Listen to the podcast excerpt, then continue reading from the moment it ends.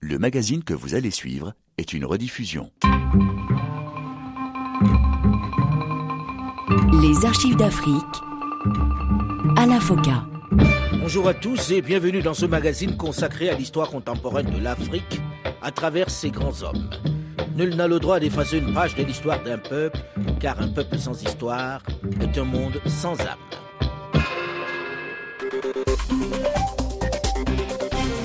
19h10 à Paris, bonjour, bonsoir à toutes et bienvenue dans cette édition spéciale sur RFI consacrée à la chute de Muammar Kadhafi. Nous sommes ensemble jusqu'à 20h heure de Paris, 18h temps universel. Après 42 ans de pouvoir, l'ex-guide libyen a donc été capturé aujourd'hui. Il serait mort dans les environs de sa ville natale de Sirte. C'est fait. Après plusieurs mois de bombardements parfaitement coordonnés par la coalition occidentale, qui a déployé le meilleur de son artillerie aérienne, avec ses drones notamment, malgré ses bravades, il est finalement tombé. Muammar Kadhafi est mort ce 20 octobre 2011, intercepté et tué par ceux qu'il traitait de rats au début de cette révolution, qui a eu raison de son régime, qui a mis fin à 42 ans de règne. C'est toutes les télévisions qui diffusent en boucle les images de son cadavre presque nu, ensanglanté, installé dans une chambre froide d'un marché de Misrata sur un drap sale. C'est la satisfaction sur les médias internationaux qui alternent ces images macabres de curieux, filmant avec leur téléphone portable la dépouille exposée du guide libyen, avec les you des femmes et les alawakbar de ce que l'on a appelé pendant toute cette campagne les insurgés. Les dirigeants du Nord exultent eux aussi. Une ambiance qui tranche singulièrement avec l'interrogation et la déception qui prévalent dans les rues et dans les médias subsahariens. La rupture est saisissante. Une chose est sûre, ce 20 octobre 2011, la mort de ce personnage ne laisse personne indifférent. Qui est ce Muammar Kadhafi dont la fin semble tant réjouir les grands de ce monde? Qui est ce leader dont on expose le corps ensanglanté comme un trophée de guerre à côté de celui de l'un de ses fils sans déclencher l'indignation de la communauté internationale traditionnellement prompte à dénoncer les violences sur les perdants? Mais au fait, comment est-il mort? Est-il vrai que les puissances internationales auraient œuvré pour qu'il ne soit pas capturé vivant, pour qu'il ne parle jamais des accords qu'il aurait passés avec elles ces dernières décennies? Comment en est-on arrivé là du jeune et fringant officier qui renverse le roi Idriss Ier en 1969 et instaure une révolution au profit de son peuple à ces images glauques du raïs qui tourne en boucle sur les médias internationaux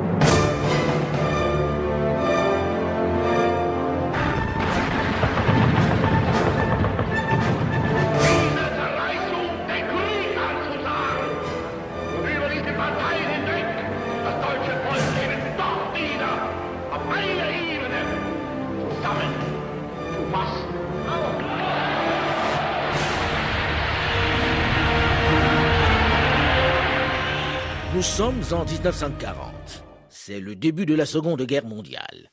La Libye, occupée par les troupes germano-italiennes, commandées par un certain Erwin Rommel, constitue un enjeu décisif pour les deux camps en conflit.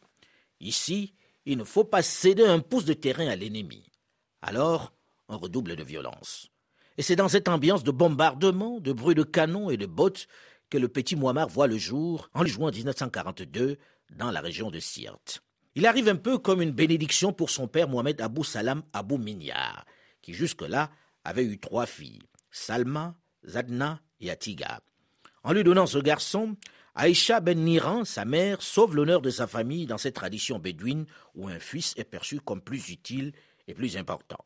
Il est la perpétuation du nom de la famille. Le nom de baptême Muammar qui signifie doué d'une longue vie traduit déjà l'ambition de ses parents une famille pauvre qui vit sous une tente du clan des Gouz, appartenant à la tribu des Kadhafa. Il faut préciser que Kadhafi n'est pas un patronyme, mais plutôt un nom d'usage qui signifie de la tribu des Kadhafa. Sa famille travaille pour les Seif al-Nasser et sont donc un peu perçus comme des Libyens de seconde zone. Le jeune garçon est principalement élevé par sa mère avec ses trois sœurs parce que le père qui emmène paître son troupeau très loin de la tente est souvent absent pendant de longs mois. C'est donc sa mère qui assume toute son éducation. Muammar ne va pas à l'école tôt. Il garde les moutons et les chèvres. Mais son père va le confier à un marabout afin qu'il apprenne le corps. 8 mai 1945. Les derniers combattants allemands tentent d'échapper à la colère des peuples occupés. 8 mai 1945. Les capitales fêtent la victoire. Sauf Berlin et Tokyo. La guerre est finie en Europe. Les Alliés ont vaincu. En attendant la proclamation d'un ou plusieurs États sur le territoire de la Libye, ces trois régions sont administrées séparément par les Britanniques pour la Cyrénaïque et la Tripolitaine et les Français pour le Fezzan.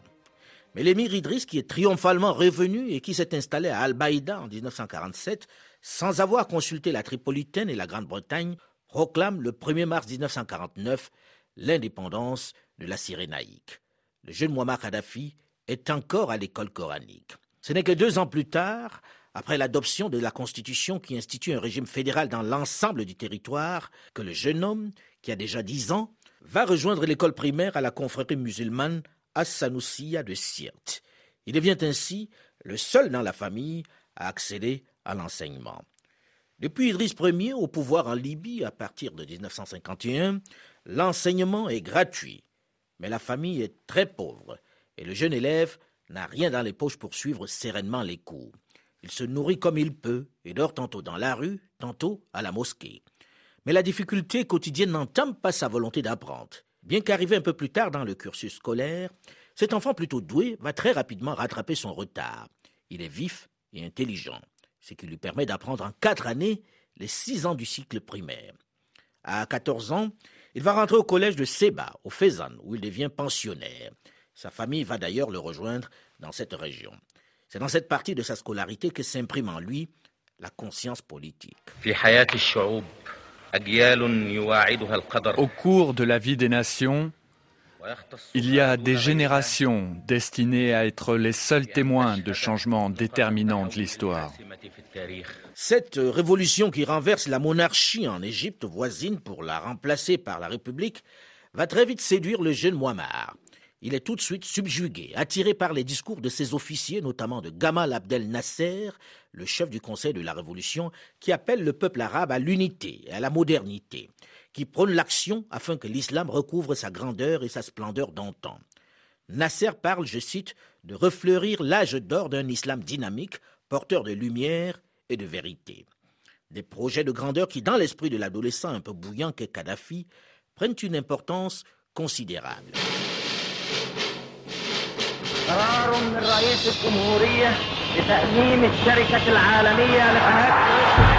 Décision du président de la République de nationaliser la compagnie internationale du canal de Suez égyptien. La pauvreté n'est pas une honte, mais c'est l'exploitation des peuples qui l'est. Nous reprendrons tous nos droits car tous ces fonds sont les nôtres, et ce canal est la propriété de l'Égypte. La compagnie est une société anonyme égyptienne et le canal a été creusé par 120 000 Égyptiens qui ont trouvé la mort durant l'exécution des travaux. La société du canal de Suez à Paris ne cache qu'une pure exploitation. Nous déclarons que l'Égypte en entier est un seul front, unique et un bloc national inséparable. L'Égypte en entier luttera jusqu'à la dernière goutte de son sang pour la construction du pays. Nous ne donnerons pas l'occasion aux pays d'occupation de pouvoir exécuter leurs plans et nous construirons avec nos propres bras, nous construirons une Égypte forte et c'est pourquoi j'assigne aujourd'hui l'accord du gouvernement sur l'établissement de la compagnie du canal. Nous irons de l'avant. C'est cette crise de Suez qui va clairement amener le jeune Kadhafi à poser son premier acte politique la nationalisation du canal de Suez. Le 26 juillet 1956 intervient dans un climat assez difficile dans le monde arabo-israélien. La réaction de la France et de l'Angleterre, co-gestionnaire du trafic sur le canal, ne se fait pas attendre. La France accélère ses livraisons d'armes à l'État hébreu. Eden, le Premier ministre anglais, veut se débarrasser de Nasser, mais ne souhaite pas se brouiller avec le reste du monde arabe. Le Premier ministre israélien est également inquiet de l'attitude de l'homme fort du Caire. On est tout près, mais vraiment tout près de la guerre. Les menaces fusent de partout, avec des scénarios les plus élaborés pour renverser Nasser. Mais il tient bon. Surtout que le président égyptien bénéficie du soutien des populations arabes. Cette bravade, cette résistance au plus grand du monde lui parle.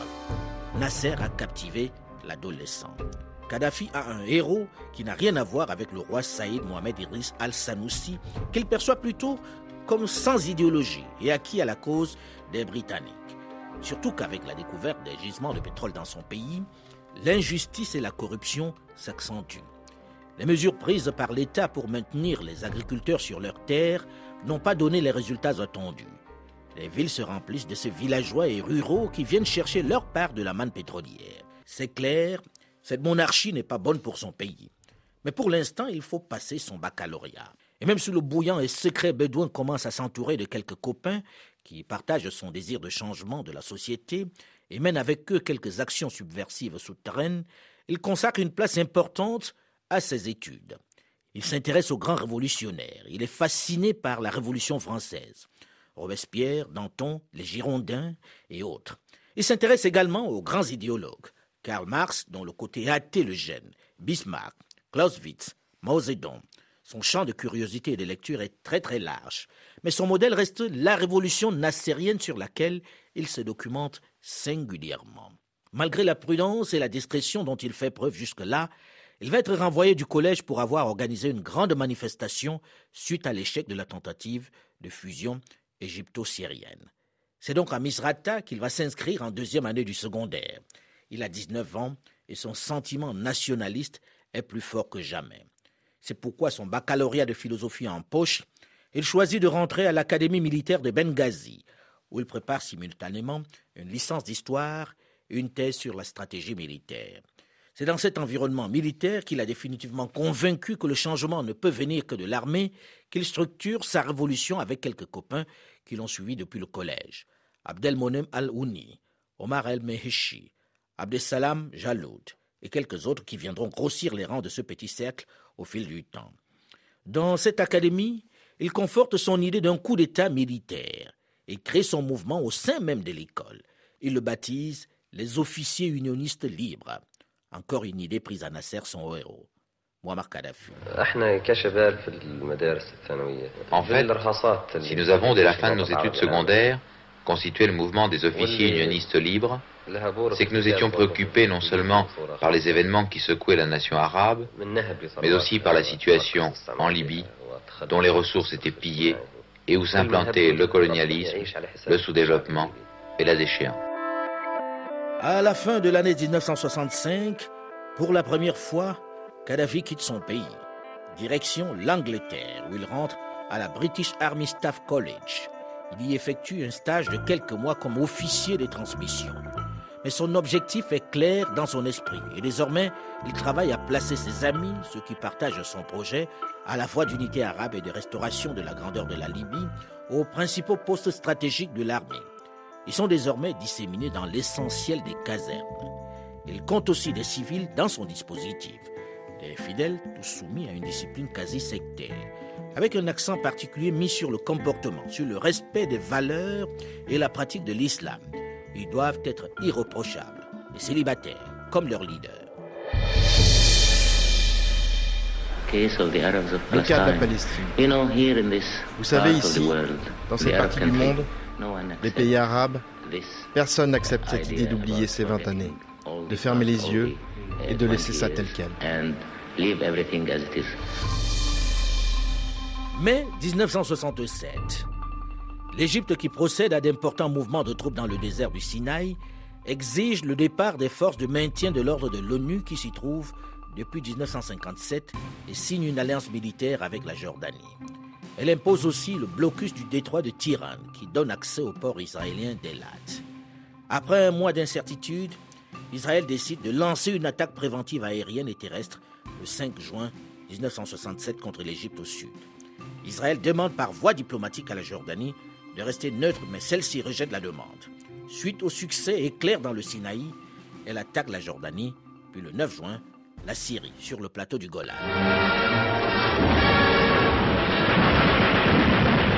5 juin à l'aube, les avions israéliens foncent sur les objectifs militaires d'Égypte, de Syrie et de Jordanie. Du même coup s'évanouit tout espoir d'un règlement pacifique de la tension qui règne depuis plusieurs semaines au Proche-Orient.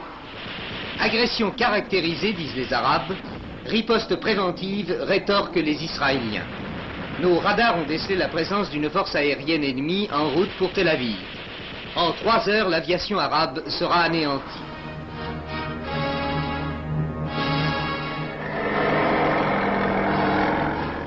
El Arish est tombé. La route vers Suez est maintenant ouverte et rien ne peut désormais stopper la poussée des blindés du général Daya.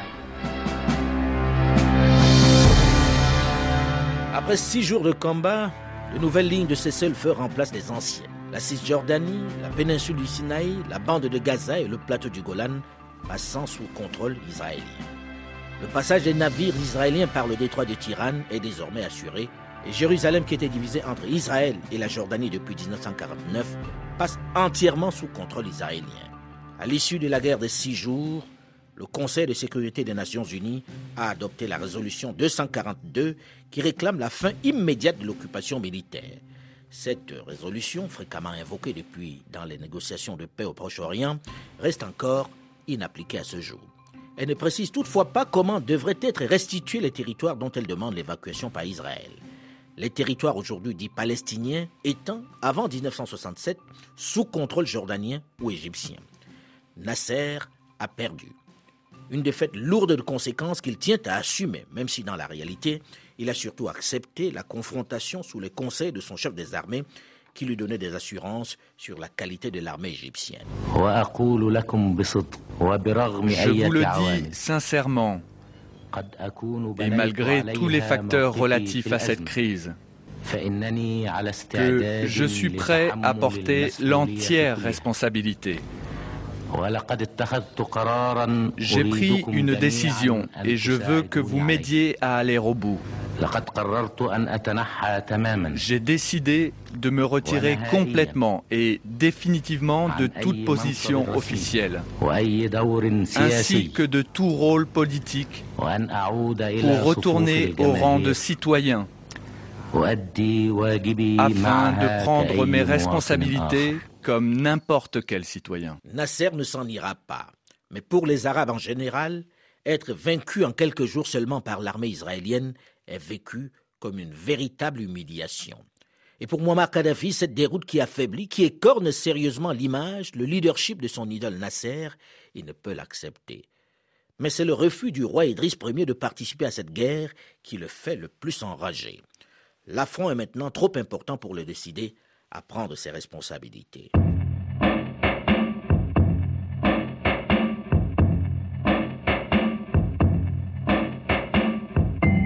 Le soleil se couche paisiblement ce 31 août 1969 sur le palais d'El Beïda, où la surveillance est légère depuis que le roi Idriss Ier est parti au mois de juillet en Turquie pour se reposer.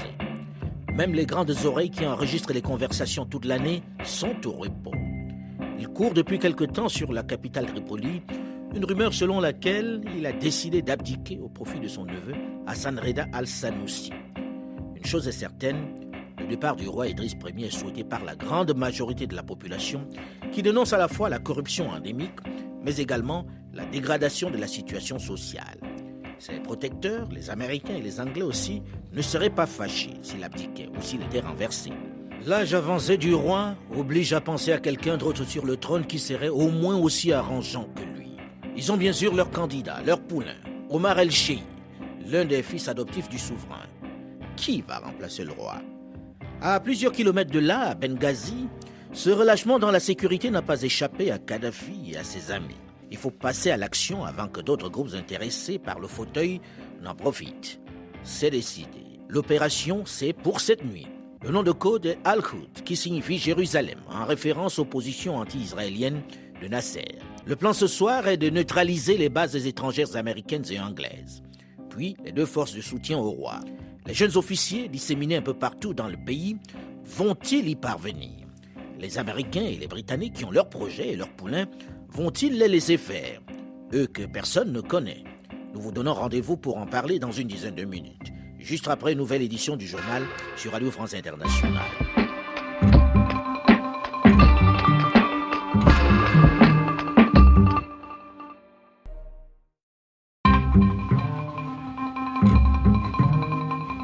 Les archives d'Afrique. à la Foca. Bonjour et bienvenue si vous nous rejoignez seulement maintenant dans la seconde partie de ce magazine consacré à l'histoire contemporaine de l'Afrique à travers ses grands hommes. Nul n'a le droit d'effacer une page de l'histoire d'un peuple, car un peuple sans histoire est un monde sans âme.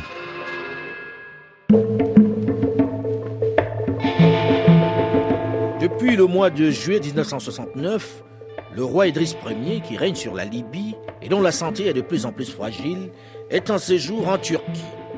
Un déplacement qui se fait dans un climat de fin de règne. Le débat dans les cafés et différents milieux politiques, diplomatiques et pétroliers porte surtout sur celui qui va le remplacer sur le trône. Il court depuis quelque temps sur la capitale Tripoli une rumeur selon laquelle il a décidé d'abdiquer au profit de son neveu Hassan Reda al-Sanoussi. Hassan Reda n'est pas le préféré des Américains qui lui préfèrent Omar el-Sheikh, l'un des fils adoptifs du souverain. Mais le vide sécuritaire qui règne dans cette période n'a pas échappé à Muammar Kadhafi et son groupe d'officiers disséminés un peu partout dans l'armée. C'est l'occasion de mettre à exécution le projet qu'il prépare et mûrissent depuis des années. Prendre le pouvoir, renverser le roi et sa cour entièrement corrompus et mettre en œuvre leur projet socialiste panarabiste, sur le modèle nassérien. Suite de notre série d'archives d'Afrique consacrée à Muammar Kadhafi.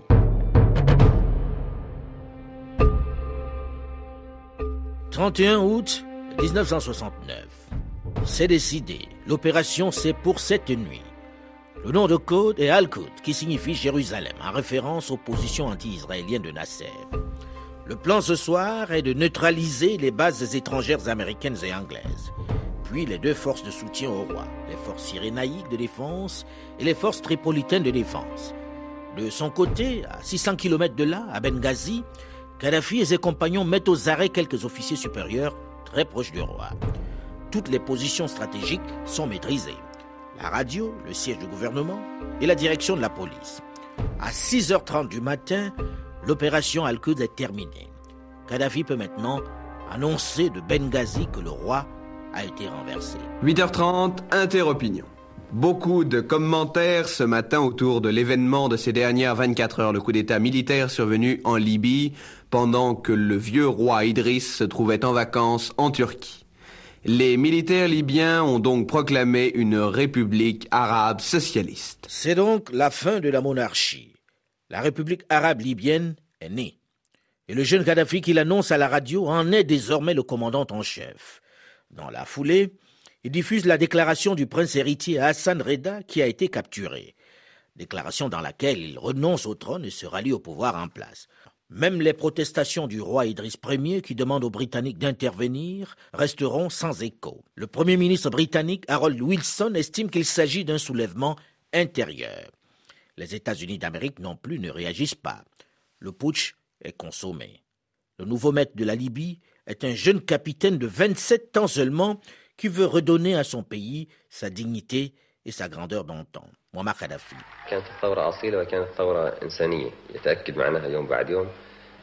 Cette révolution a apporté la liberté au peuple libyen, mais elle n'est pas seulement nationaliste.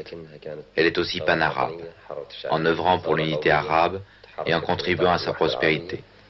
De plus, elle est mondiale et ne se referme pas sur elle-même. Les pays arabes, pour la plupart, reconnaissent presque aussitôt le nouveau pouvoir, malgré les protestations du monarque. Maintenant, il faut gouverner. Il faut mettre en application ces idéaux, idéaux d'unité arabe, idéaux de socialisme, idéaux de partage des richesses. C'est le temps de la révolution, parce que les gens sont prêts et ils attendent cela.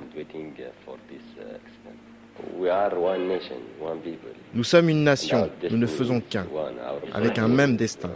Il n'y a pas besoin de plus de détails. L'attitude de la Libye pour ce problème précis est très claire. Parce que nous sommes une partie de la nation arabe et l'attitude de la nation arabe est notre attitude également. Le jeune putschiste sait manifestement bien ce qu'il a envie de mettre en œuvre. C'est un mélange de panarabisme, d'anti-impérialisme aigu, avec des références fréquentes à l'islam, socle des valeurs sociétales, auxquelles il faut rajouter les appels permanents à la révolution populaire et au pouvoir direct des masses. Son socialisme, lui, est singulier. Il n'est pas celui prôné ou figé dans les documents. Les États et les nations qui ont réalisé leur unité, après avoir été morcelés, prouvent que l'unité est une règle inéluctable et un phénomène naturel. C'est ce phénomène naturel qui guide tous les pas de la nation arabe vers son unité. Les conséquences de l'unité de la nation arabe ne pourront être appréciées que dans plusieurs générations. L'unité arabe. Le rapprochement, ou plus exactement la fusion avec l'Égypte, c'est son credo. Le monde arabe en général exulte. Le premier geste est justement en direction du Caire. Le Conseil du commandement de la Révolution, CCR, composé de 28 membres, qui a été mis en place, demande à recevoir d'urgence un émissaire de Nasser. Le raïs égyptien, un peu intrigué, leur envoie son ami et conseiller Mohamed Hassanen Ekal. Et tout de suite, sans préliminaire, sans conditionnalité, Muammar Kadhafi lui dit ceci. Moi et mes frères souhaitons une union avec l'Égypte. Dites au président que nous avons fait cette révolution pour lui. Tout ce que nous avons est à sa disposition pour servir dans la bataille. Fin de citation. Le ton est donné. Mais c'est quoi leur projet pour la Libye exactement?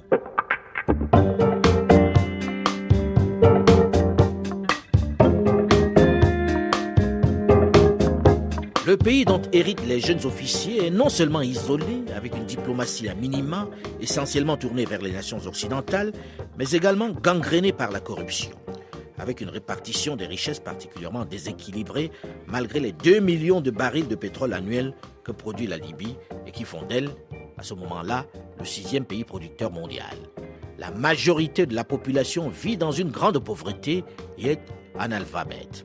Faut-il rappeler que 80% du territoire sont désertiques. Il n'y a pas de tissu industriel et presque pas d'infrastructures routières. En réalité, même si le roi Idriss Ier a favorisé l'essor de l'enseignement, notamment en décidant de la gratuité de l'école, même s'il a mis en œuvre quelques grands chantiers, son entourage ne lui a pas permis, par son grand appétit, de rendre concret ses programmes. Tout ou presque est à faire. Abdesalam Jaloud, l'un des compagnons et principal ministre de Kadhafi à cette période. Aujourd'hui, nous pouvons parler d'économie nationale, mais avant la Révolution, cette notion ne correspondait à rien. C'était l'anarchie. En 18 ans, 3 millions de dinars seulement avaient été dépensés pour l'industrie. Notre plan prévoit pour les trois années à venir un investissement industriel de plus de 130 millions de dinars. Les premiers chantiers des jeunes putschistes sont ceux du développement industriel, de l'agriculture, de l'élevage et la construction des infrastructures. Il faut absolument diminuer la dépendance vis-à-vis du secteur pétrolier et de l'étranger. Mais pour se lancer dans une telle aventure, dans une entreprise aussi importante, il faut purger l'administration des fonctionnaires et cadres corrompus. Cette purge va conduire pas moins de 800 d'entre eux en prison. Après avoir ramené le Conseil du commandement de la Révolution de 28 à 11 membres, avec l'éclosion d'un proche, d'un compagnon de lutte, le commandant Abdesalam Jaloud, qui devient en réalité le numéro 2 du régime, il met sur pied un gouvernement, le premier, il nomme un premier ministre à sa tête, Soliman El Maghrabi. Ce gouvernement est formé des leaders des partis interdits depuis 1952, de syndicalistes, de technocrates et de militaires. Muammar Kadhafi lui en est le vrai patron. Mais il est également celui qui s'occupe des grandes orientations stratégiques du pays et de la diplomatie. Porté par le vent de la révolution, Kadhafi obtient tout ce qu'il veut des étrangers, encore sous le coup de la surprise. Abdesalam Jaloud. C'est un autre problème qui nous préoccupe également. Nous vivons dans un monde où règne la loi de la jungle. Et il faut que nous ayons des forces pour nous défendre. Nous aurions voulu ne pas dépenser un centime pour acheter des armes. Nous aurions préféré dépenser tout notre argent à promouvoir notre agriculture et notre industrie. Mais nous sommes hélas obligés de nous défendre contre l'agressivité des grands de ce monde. C'est pourquoi, en même temps que nous construisons l'homme et notre économie, nous voulons construire une force militaire pour nous défendre et pour soutenir les peuples encore sous le joug de l'impérialisme, ainsi que les mouvements révolutionnaires dans leur lutte contre le colonialisme. Nous voulons la paix et soutenir les pays qui aiment la paix. Selon le New York Times, la France aurait accepté de vendre au gouvernement libyen des armements pour une valeur approximative de 400 millions de dollars, dont une cinquantaine de Mirage et 200 chars d'assaut. Selon le journal américain, la France aurait également offert de prendre en charge l'entretien et le fonctionnement des bases aériennes en Libye, actuellement évacuées par la Grande-Bretagne et les États-Unis. Dès que cette nouvelle a été connue, on a demandé évidemment au porte-parole des affaires étrangères ce qu'il fallait penser de cette information le porte-parole a déclaré seulement ne rien savoir à ce sujet. Et selon le ministère de la Défense nationale, il n'est pas question que la France prenne en charge les bases aériennes anglaises et américaines installées en Libye. Le ministère de la Défense nationale reconnaît que des négociations sont en cours sur les livraisons d'armes, en particulier sur des avions Mirage et des chars, mais non pas dans des proportions annoncées par le New York Times. À Londres, où il se trouve actuellement, le ministre israélien des Affaires étrangères, M. Abba Eban, a commenté, lui, l'information. S'il est vrai, a-t-il dit, que la France a réaffirmé son refus d'honorer ses engagements envers Israël de façon à être mieux à même de livrer des dizaines d'appareils à la Libye, cela démontrerait à quel point la politique française est demeurée partiale. Et cet après-midi, on a demandé au président libanais, M. Charles Elou, ce qu'il pensait si la nouvelle venait à se confirmer de la livraison d'armes françaises à la Libye. Réponse très brève. Les livraisons d'armes à la Libye concernent essentiellement la Libye et je ne pourrais pas répondre à cette question. Auparavant, le président euh, de la Libye a été reçu pendant trois quarts d'heure avec le chef du gouvernement libanais, M. Rachid Karamé, par le président Georges Pompidou. L'entretien a été qualifié de très cordial. Nous sommes seulement en décembre 1969. La richesse de la Libye repose essentiellement sur vos ressources pétrolières. Dans certains milieux financiers, on a pensé un moment que vous alliez revoir les accords pétroliers. On a même parlé d'une nationalisation éventuelle. Qu'en pensez-vous?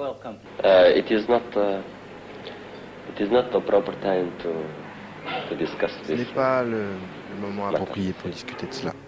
Alors vous n'avez pas encore défini une politique très nette à l'égard de ce problème Il n'y a rien à dire à ce sujet. Si lors de cette première interview accordée juste après le push de septembre 69, le jeune leader estime que ce n'est pas le moment de parler de nationalisation et de pétrole, c'est parce qu'il a déjà en tête ce qu'il va faire et qu'au moment où la presse l'interroge, il ne veut pas encore offusquer, faire peur aux grandes puissances qui restent passives parce qu'elles espèrent qu'il sera raisonnable et préservera leurs intérêts. Muammar Kadhafi va pourtant, quelques semaines seulement après le succès de sa révolution, au nom de la souveraineté libyenne, nationaliser les banques étrangères. Dans la foulée, il dépossède de leur propriété les 30 000 Italiens installés dans le pays. Muammar Kadhafi. Nous voulons permettre aux citoyens de faire face à tout pouvoir arbitraire et à toute colonisation. C'est ce à quoi nous nous attelons en Libye, en armant le peuple, en organisant la résistance populaire, en entraînant le peuple à manier les armes, en le cultivant et en lui faisant prendre conscience du régime politique juste à consolider et à défendre.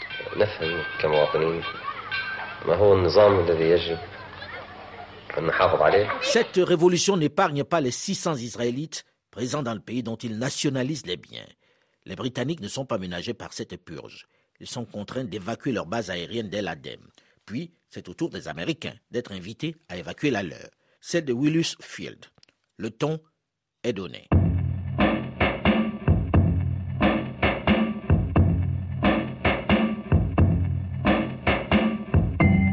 C'est dans le domaine pétrolier qu'il va être intraitable et qu'il va bousculer les habitudes, le diktat des grandes firmes mondiales. Sans attendre l'OPEP, l'Organisation des pays producteurs de pétrole, principal interlocuteur des grandes multinationales, il décide de faire face seul à ces mastodontes. Moment où il accède au pouvoir, le monde pétrolier traverse une grave crise.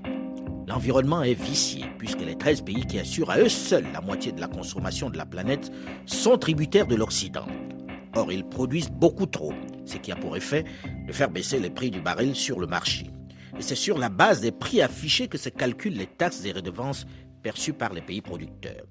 C'est donc l'affrontement entre les pays producteurs et les compagnies occidentales. Malgré les conférences que multiplie l'OPEP, l'Organisation des pays producteurs et exportateurs de pétrole, rien ne change. Kadhafi va adopter une stratégie à lui. Une option audacieuse et particulièrement intelligente. Pour aller à la bataille contre ces firmes, il démet d'abord son premier ministre Soliman El-Maghrabi, considéré comme très proche et très connu des pétroliers américains et hostile aux nationalisations. Il place dans son fauteuil le ministre de l'Intérieur et de l'Industrie, l'officier Abdesalam Jalloud. Après avoir promis qu'il ne touchera pas aux concessions, il fait volte-face.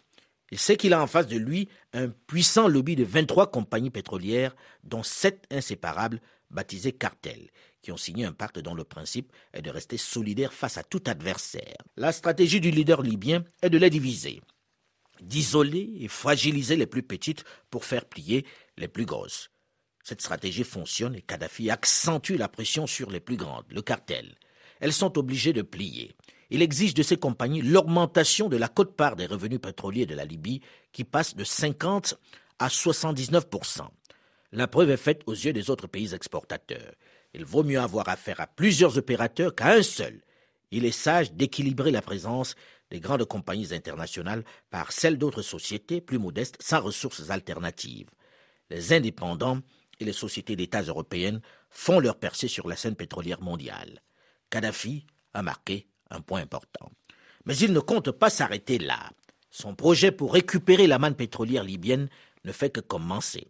Elle va certes lui faire beaucoup d'ennemis, mais il est décidé. Mais le cartel, les compagnies n'ont pas dit leur dernier mot non plus. Elles ne vont pas se laisser retirer ainsi leur monopole sans réagir. Elles ont déjà fait tomber des chefs d'État plus populaires et Kadhafi le sait. Mais ce n'est pas sa préoccupation. Déjà, il est engagé dans une autre bataille, la fusion de son pays avec l'Égypte. Nous en parlerons la semaine prochaine dans la suite de cette série d'archives d'Afrique que nous lui consacrons. Nous évoquerons également son rôle et sa position vis-à-vis de la guerre froide qui divise le monde dans ces années-là.